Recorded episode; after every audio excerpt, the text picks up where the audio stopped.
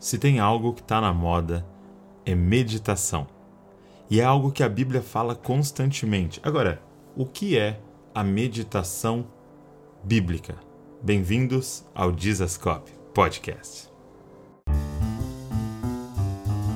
Está começando o podcast Dizascope, a revolução das cópias de Jesus. Está começando mais um podcast Jesuscop e nós acreditamos que o chamado de Deus para cada pessoa é parecer com Cristo e ajudar outros a parecerem com Ele.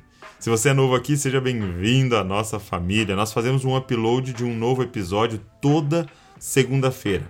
E esse é áudio e vídeo, então tá lá no YouTube também e é um podcast de entrevista. E toda quarta-feira somente áudio, que é esse aqui que você está ouvindo. É, e eu quero te encorajar, cara, apertar o botão de se inscrever, seja lá em qual aplicativo você está usando para ouvir esse podcast. É, existe uma forma de você ficar em contato com a gente, que é o nosso grupo no Telegram. É isso mesmo, a gente tem um grupo no Telegram que a gente fala de todos os episódios que saírem, de tudo que está acontecendo aqui no Desascope e também a gente manda o PDF desse podcast lá no Telegram. Então eu quero te incentivar a entrar lá. Quero agradecer a você que tem divulgado o nosso podcast, cara. Muito obrigado. Mais e mais pessoas estão sendo alcançadas porque você tem pegado esse podcast, tem colocado nos seus stories, tem colocado no seu Twitter, tem colocado no seu Facebook. Então faça isso para que mais pessoas sejam alcançadas. Vamos lá? Vamos falar sobre meditação. Hoje eu quero falar sobre a meditação bíblica, ok? É, então eu quero que você entenda que vai ser diferente da meditação oriental. Por exemplo, saiu um, é, um documentário seriado ali no Netflix falando sobre meditação, mas aquela é a meditação oriental. Então a primeira coisa que eu quero falar é o que não é meditação bíblica. Então a primeira coisa que você tem que entender não é esvaziar a mente. A meditação bíblica não é esvaziar a mente. E na verdade, isso a Bíblia é, diz ser muito perigoso. Jesus até dá um exemplo de alguém que estava com demônios e os demônios vão embora. E aí é, essa pessoa fica vazia, e quando eles voltam, eles voltam sete vezes pior. Então, é, meditação bíblica não é esvaziar a mente. Meditação bíblica não é reduzir as ondas cerebrais, como acontece em algumas técnicas de meditação. Meditação bíblica não é estudar a Bíblia ok? Ah, eu estou fazendo ali um estudo do livro de Mateus, como a gente está fazendo é, no nosso canal do YouTube. Estou fazendo um estudo do livro de Hebreus, estou fazendo um estudo de Gênesis e eu estou com os livros todos abertos, os comentários bíblicos. Meditação bíblica não é estudar a Bíblia. Agora, então o que é a meditação bíblica? A meditação bíblica, ela é, é, é em sua essência, o que significa meditação? É o mastigar.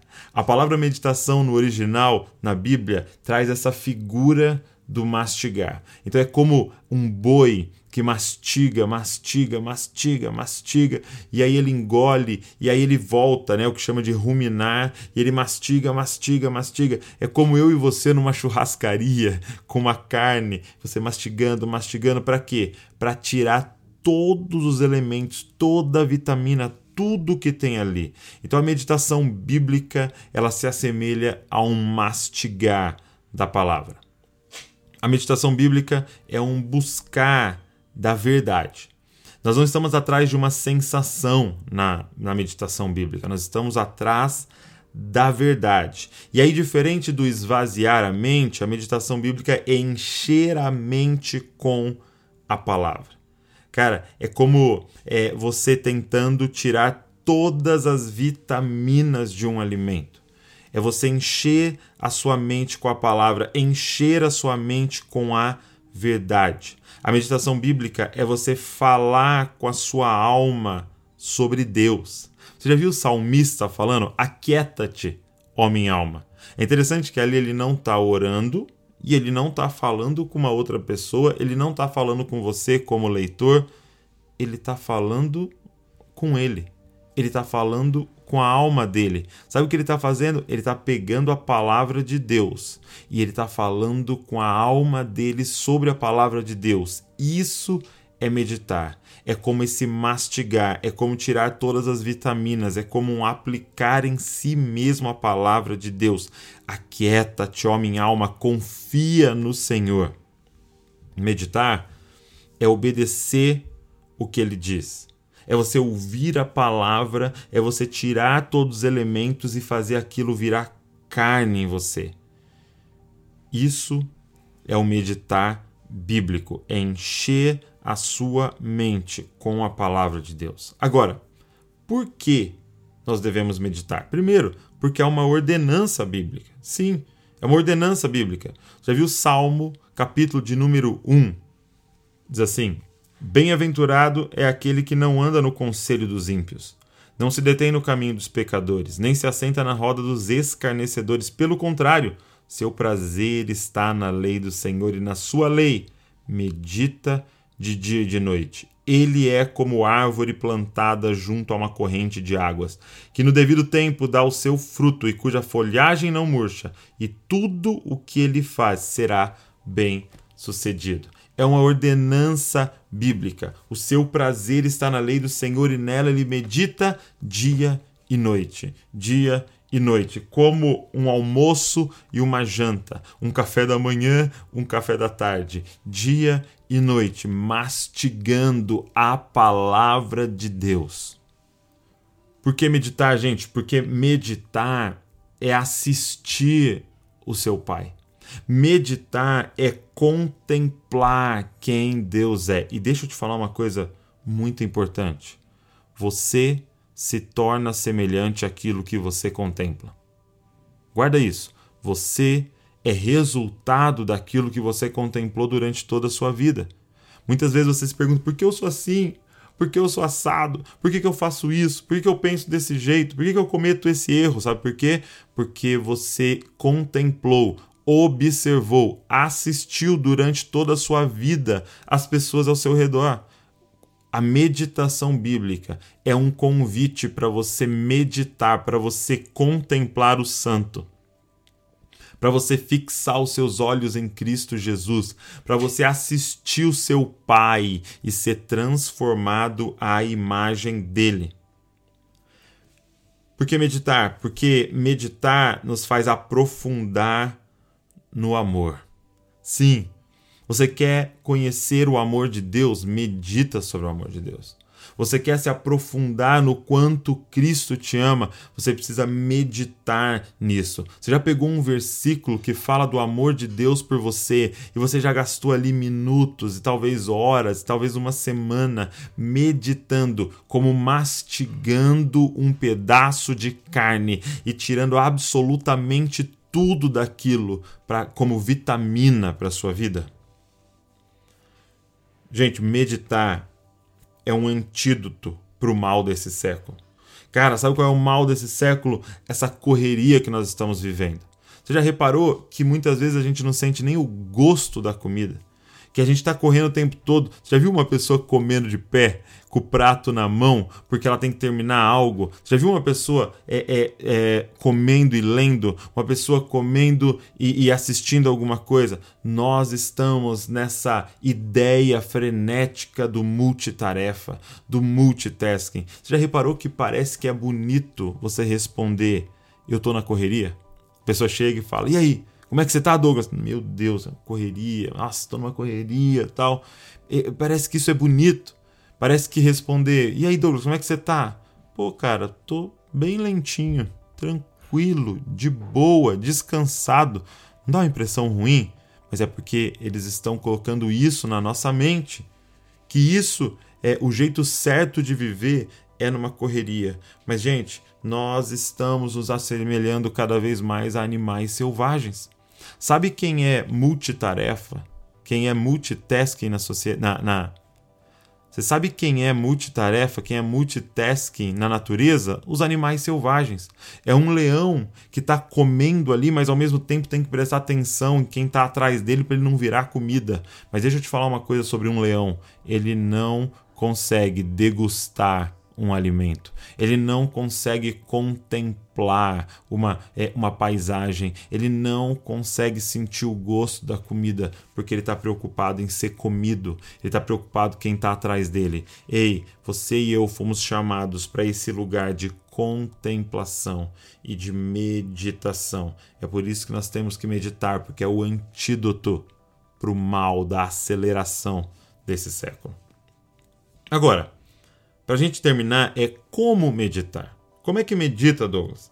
Primeira coisa que eu queria te falar é que para meditar você precisa memorizar. Sim, memorizar. Isso é uma coisa muito importante, é porque você vai ter conteúdo para sua meditação. Deixa eu te perguntar, tem como comer sem pôr a comida na boca?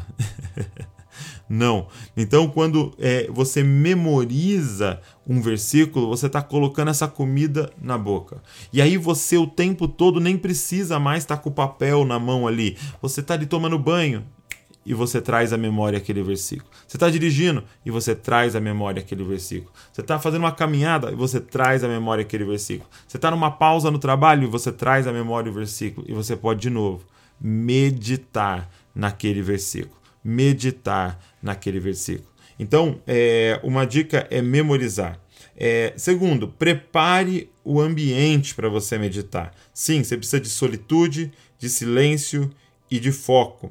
É, é, prepare um ambiente, é, tenha um, um, lugar, um canto na sua casa, ou talvez um, um, um banco na praça, ou talvez é, é um lugar no seu trabalho, na hora do almoço, prepare um ambiente onde haja solitude, onde haja silêncio e que você possa focar, ok? Tem um exercício muito legal de meditação que chama palmas para cima e palmas para baixo. O que, que é isso? Você coloca as palmas para cima, como que recebendo do Senhor alguma coisa. Depois você coloca suas palmas da mão para baixo, como que entregando alguma coisa ao Senhor. É, é um exercício simples, mas que te faz focar e prestar atenção naquilo que você está fazendo. Agora estou recebendo do Senhor.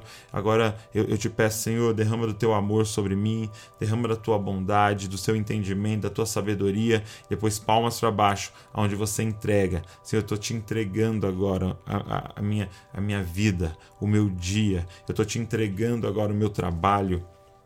São formas de você preparar um ambiente para a meditação. É, como é que a gente medita? A meditação é nas escrituras em primeiro lugar. É, é porque a meditação é o prumo, é, é a Bíblia é o prumo para todas as coisas. É, então, a meditação nas Escrituras é você pegar então aquele versículo e você falar com a sua alma sobre a palavra.